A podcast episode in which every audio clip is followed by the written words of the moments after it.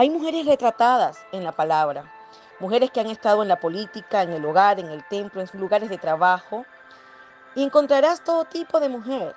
Quizás te puedas identificar con alguna de ellas.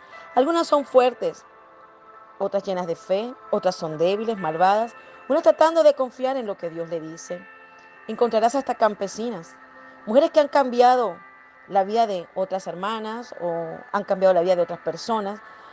Han sido mujeres que han sostenido su familia, otras las han terminado. Hay mujeres que nos inspiran, otras nos alvienten y otras nos lideran. Hemos comenzado la serie de varias mujeres de la palabra. Vamos a hablar de 100 mujeres, pero hoy nada más vamos a hablar de tres. En este caso vamos a hablar de Asa y vamos a comenzar con ella, que es la número uno. Hoy quiero decirte que qué importante que te puedas, podamos ver la enseñanza de cada una de las que están ahí. Te quiero comentar que es importante cuando tú y yo podemos identificar y podemos ver qué nos enseña cada porción de las que vamos a leer. Axa está en el libro de los jueces, en el capítulo 1, en el versículo del 12 al 13. Una mujer osada, ya vas a ver por qué Dice, entonces Caleb dijo, a quien derrote a Kirá de Sefer y la conquista, yo le daré por esposa a mi hija Asa. Es bastante fuerte esta declaración de Caleb. No, nos, nos parece hasta extraña, ¿no? Porque podemos ver que, era como sortear, pues, a, la hija. Sin embargo, en ese tiempo eh, se daba muy común. También habría, podemos pensar, ¿verdad? Podríamos pensar que este hombre que iba a liderar la batalla y que iba a ganar, que iba a tener la fuerza, quizás era por conquistar el corazón de esta mujer.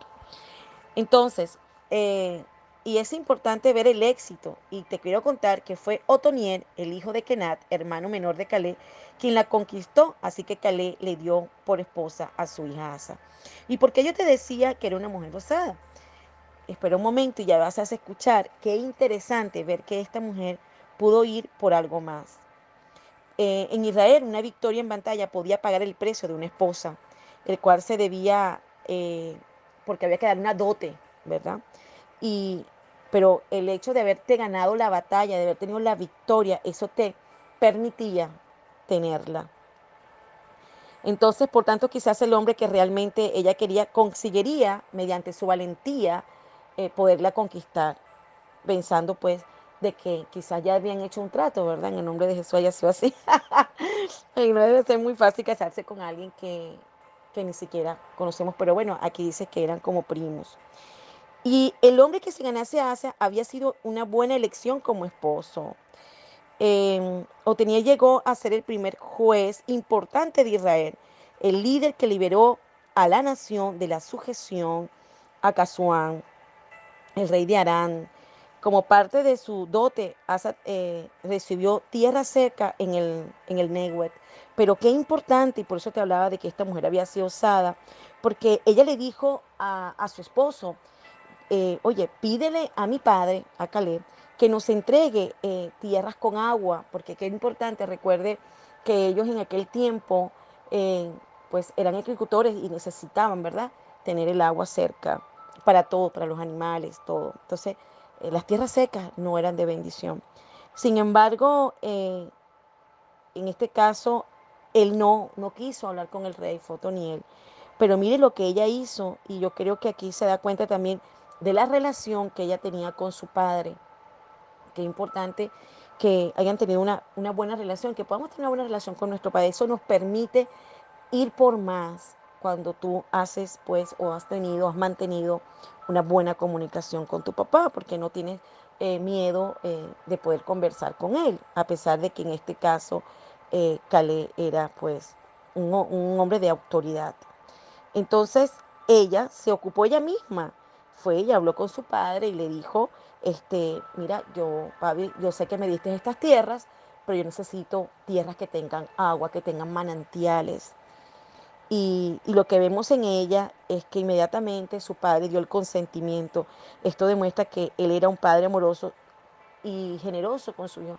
Yo creo que cuando hay padres así es porque han tenido una relación y un compromiso con sus hijos. De verdad que es importante verlo de esta manera. porque, y yo creo que vaya método, ¿no? De conseguir un esposo en el caso de Asa. Eh, y Dios quiera que todas las que me estén escuchando y no tengan un esposo, pues puedan encontrar un romance en lugares inesperados, ¿verdad? Recordemos que dejar a Dios sea quien escoja por, por nosotras, sin importar cuál sea el momento o la situación, seamos bendecidas, usted sea bendecida. Y de esto eh, yo quiero decirles que yo me casé de esa manera. Yo soy divorciada, eh, tenía tres hijos y pues no quería, no quería tener una relación por tenerla. Quería pues conseguir eh, y quería que Dios, porque ya yo había escogido, había escogido mal. Entonces le di pues mi oportunidad, abrí mi corazón y le dije al Señor un día, eh, recuerdo ese día como hoy, es más, tengo una foto de ese día, andaba pues con mi hermana, con mi amiga Mari y con mi cuñado Alexander. Y yo pues me acuerdo que estábamos en la iglesia y yo pude pedirle al Señor con todo mi corazón pues que, que quería un esposo, un esposo, eh, no sé si usted lo verá, pero yo quería que no estuviera ahí, o ya yo tenía tres, ¿no? Eh, sin embargo, este, yo le pude hasta describir a mi esposo tal cual. Y así como usted me ve, pues escucha, pues no me ve, pero me escucha. Eh, pues siempre soy una mujer decidida y yo y, y, siempre pues corriendo por más, ¿no? Con, con, con, el debido equilibrio. Sin embargo, yo quería a alguien, ¿sabes? Que te dé ese equilibrio emocional, paz que te la da el Señor, pero que también como esposo pues necesitas. Y quiero decirte que bueno, yo le pedí al Señor ese esposo hasta le puse fecha, recuerdo, y, y, y, le puedo decir que esto sido un testimonio que ha marcado mi vida. Pude conocer a, a, a, ese hombre que Dios tenía para mí. Fue amor a primera vista. Ya han pasado muchísimos años. Él fue el padre ideal para mis hijos, los crió. Eh, hoy puedo ver cómo eh, nuestros hijos hablan de él, cómo lo aman, lo respetan. Eh, pues sin duda duda, sigo enamorada después de tantísimos años y quiero decirte que si para mí hubo una oportunidad y tú todavía no la tienes, sí la puedes tener. Si no, las, no, no ha llegado a tu vida, sí la puedes tener. Puede tener la oportunidad de pedirle ese hombre al Señor y a Dios. Y decirle, Padre, yo, yo quiero un esposo. Y si ya lo tienes y no era el hombre tal como tú querías, también le puedes decir al Señor y para que sea modificado su vida y que tú seas esa mujer que edifica y que sé que la gente pues si nadie cambia, pero el Señor puede hacer cambiar a las personas. Y eso es importante porque para qué nos casamos, ¿verdad? Mi segunda, y hoy voy a hablar de la segunda mujer, se llama Ada. Ella está en Génesis 4:19. Y dice, Lamé estuvo dos mujeres, una de ellas se llamaba Ada y la otra Sila. Quiero decirte que Lamé, un hombre del linaje de Caín, ¿escuchaste? Del linaje de Caín, se convirtió en el primer polígamo. Verdaderamente el Señor en el principio no creó al hombre para ser polígamo. Creo que este hombre abrió una apertura, eh, hizo una brecha para que esto pudiera entrar en la historia hebrea, casándose con Ada y también con Sila. Mm, aunque podría haber parecido divertido para él, creo que eso trago, estrago, mucho estrago a su vida creo que nadie que tenga, y usted que, que me está escuchando sabe que no es fácil que dos mujeres podamos estar, ¿verdad? Con un mismo esposo. Eh, entonces, creo que también a, nosotros las mujeres eso nos daña muchísimo, porque pues va a venir la competencia y, y no la armonía en el hogar. Debe ser algo bastante duro. Y creo que eso también ha traído estrago alrededor de la vida y de los años en la vida actual. Vemos cómo mujeres sufren cuando los esposos eh, obtienen o hacen, eh, tienen relaciones extramatrimoniales. Esas relaciones extramatrimoniales eh, matrimoniales es algo que, que, daña nuestra vida y que da, hace tanto daño en la pareja como en nuestros hijos. Es algo doloroso. Y porque aunque él fue el primero en hacerlo, no fue el último hebreo que pensaba en, en tener más esposas. Creían que eso era la mejor para ellos. De su ejemplo proviene una larga historia de confusión matrimonial, conflicto y desobediencia a Dios, porque Dios no nos creó así. La Biblia describe a los hijos de Ada y de Sila, pero no nos dice cómo se llevaban entre ellas. Sin embargo, podemos pensar pues por otras historias que están ahí y lo que vemos actualmente, cómo pudo haber sido. No, no creo que haya sido una vida muy tranquila. Eh, porque Dios a propósito ordenó en que el hombre debería casarse una sola, con una sola mujer. Eh, y eso lo vemos en Génesis, eh, en el capítulo 2, en el versículo 23 y 24. Y creo que hemos desobedecido a Dios y los que desobedecen a Dios pagan un precio muy alto. Así que la armonía matrimonial probablemente no fue parte de esta casa. es algo que, que trae mm, resentimiento, irrita, y cuando tú vienes informado de eso y vas quedando con esas marcas, creo que no tienes después mucho que dar. Porque igualmente quieres seguir haciendo lo mismo porque parece que es normal, pero no es normal. También es que este hombre, este hombre en rebelión, porque yo digo que Lamé fue un hombre que vivía tanto en desarmonía que él llega y no se limitó nada más a su, a su matrimonio, la rebelión que él estuvo, siendo el primero que abrió esa brecha. Él también se vengó matando a un hombre que le hirió, y al igual que Caín se sobrepasó y no buscó el consejo de Dios, simplemente pues quería hacerlo a su manera. Y te quiero decir que cada vez que nosotros vamos a tomar una decisión, busquemos el consejo de Dios. No hagamos las cosas a nuestra manera. Eh, veamos cuál es el plan de Dios que Él tiene.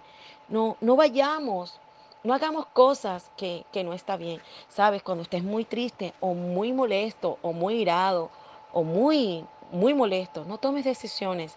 Espera estar en karma para poderlo hacer. Y creo que no debe haber sido fácil vivir con un hombre iracundo. No es fácil vivir con un hombre que esté molesto. Así que también nosotras debemos tratar de tener siempre armonía, paz, buscar siempre eh, el equilibrio, la armonía en nuestro hogar. Tanto el hombre como la mujer no debemos eh, tener y de vivir de rabia o de problemas. Quizás a veces queremos aconsejar porque Dios nos dio tantas, veces dicen que debemos hablar muchísimas palabras en el día eh, porque es parte de nuestra naturaleza, así nos ha creado Dios para poder edificar nuestra casa. Sin embargo, hoy quiero decirte que hay que saber decir las cosas. Yo he tenido que aprender, ¿verdad? Porque bueno, a veces se nos olvidan las palabras de cortesía, el por favor, el gracias, aquí estoy, ¿verdad? Y eso es importante. Y tampoco podría imaginarme cómo Ada podía compartir su esposo con Sila, aún sin entender el completo compromiso de Dios con aquellos que le aman. Quiero decirte que creo que a veces debemos de pensar un poquito cuál es la lesión en cuanto a tu matrimonio. Yo creo que es importante que Dios pues pueda llevarnos a tener una relación cálida y amorosa de que esperamos. Creo que tenemos que esperar también en el Señor, ¿verdad? De, de no, y yo quiero decirte, o sea, de, de no tomar decisiones a veces decimos, tengo tiempo sola, puedo tener una relación aquí o allá, ¿sabe? Eso trae dolor. Porque también cuando no lo, hacemos así, tampoco los hombres tienen compromiso. Y he escuchado anécdotas de, amigas que he conocido, de personas que, he podido estar cerca, de decir, yo lo amo, pero él me dice que, que no me haga ilusiones. ¡Wow! ¡Qué dolor, ¿no? Entonces, hagamos las cosas bien, pidamos a Dios y esperemos en Él, porque no debe ser nada fácil, ¿ok? Y bueno, ahora sí, vamos con nuestra tercera, que es Ajinoán, nuestra tercera mujer de hoy. Y, y hemos traído esta serie porque creo que es importante que todas las mujeres que aparecen en la Biblia puedan darnos una luz de lo que el Señor dejó escrito. Y siempre le digo a las personas, todo está escrito en la Biblia, todo acontecimiento. Dice, dice la palabra que en Salomón, que todo, o sea, Salomón lo escribe, que todo, ¿verdad? Vuelve al principio, o sea, que todo lo que ha acontecido vuelve a acontecer. ¿Qué significa esto? Y digo Salomón porque fue que lo escribió, ¿verdad? Vuelve mucha sabiduría. Que todo, y por eso Dios lo dejó ahí escrito en nuestro manual de vida. Y, y cómo duele cuando las cosas no suceden tal como queremos, ¿verdad? Entonces hablemos de Ahinoán. ella está en Primera de Samuel 25, del 42 al 43.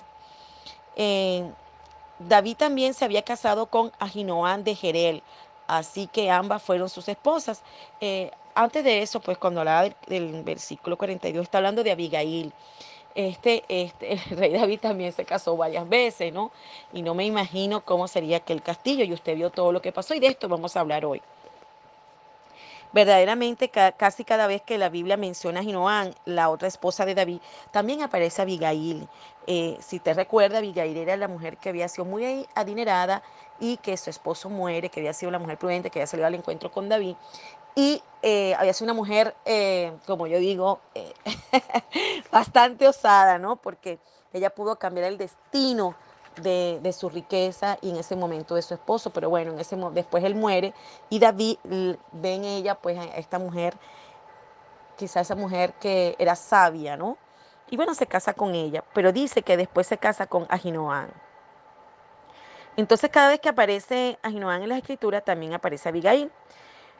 De verdad que la rica Abigail pues parecía que era la sombra de, de ni siquiera provenía, ella no provenía de una ciudad eh, muy, muy, muy, famosa o algo así, ella venía de Jerez, era solo una ciudad en las, en las mm, colinas de, Judá, ya que su nombre significa misericordia, ese es lo que significa ese nombre de, eh, de. Eh, de verdad que, que ese nombre de misericordia, me imagino que ella era una mujer tranquila, que dejaba pasar todo por encima, por el nombre, pues, porque ya se cuenta que no causaba problema. Y, y, ni siquiera parece mucho, ¿no? Pareciera que más bien había sido como menospreciada, ella siempre estaba a la distancia.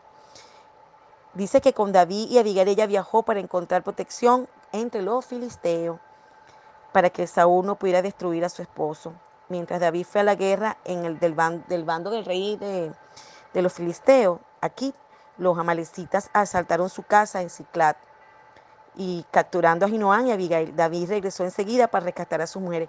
Yo me imagino que ese momento donde ella pudo ver que él vino en, en su búsqueda, pues tiene que haber sido un momento gozoso eh, de haber sido tomada en ese momento en cuenta, ¿verdad? Porque era su esposa. De otro modo, pues ya se fuese convertido en esclava. Después de que muriera el rey Saúl, David se convirtió en rey de Judá.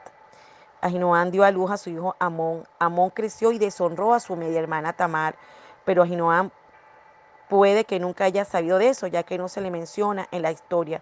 Puede ser que ya no viviera, o no sé por qué la, palabra ahí la nombra. Ahinoam tiene solo una pequeña parte en la historia bíblica aunque fue la esposa de un rey, pues ella fue tranquila, fiel, con menos publicidad que las demás esposas de David. Al igual que nada, podemos nosotros ocupar un segundo plano.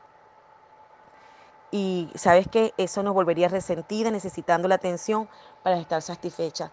Yo creo que la historia de Noah nos, muestra que quizás ella dejó que todo pasara y, y si sea de la vista gorda o simplemente pues como vamos, vamos viendo, vamos haciendo, ¿no? Y creo que no es lo que nosotros deberíamos de hacer.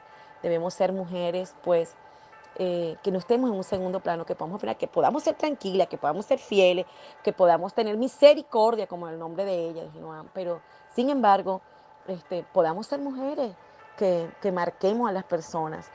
Mm, creo que en, el, en ese resentimiento pudo haber sido que su hijo este, pues, actuó de la manera incorrecta como lo hizo. Bueno, hoy quiero dejarte con estas tres mujeres. Espera nuestro próximo episodio. Conocerás a tres más de ellas. Bendiciones.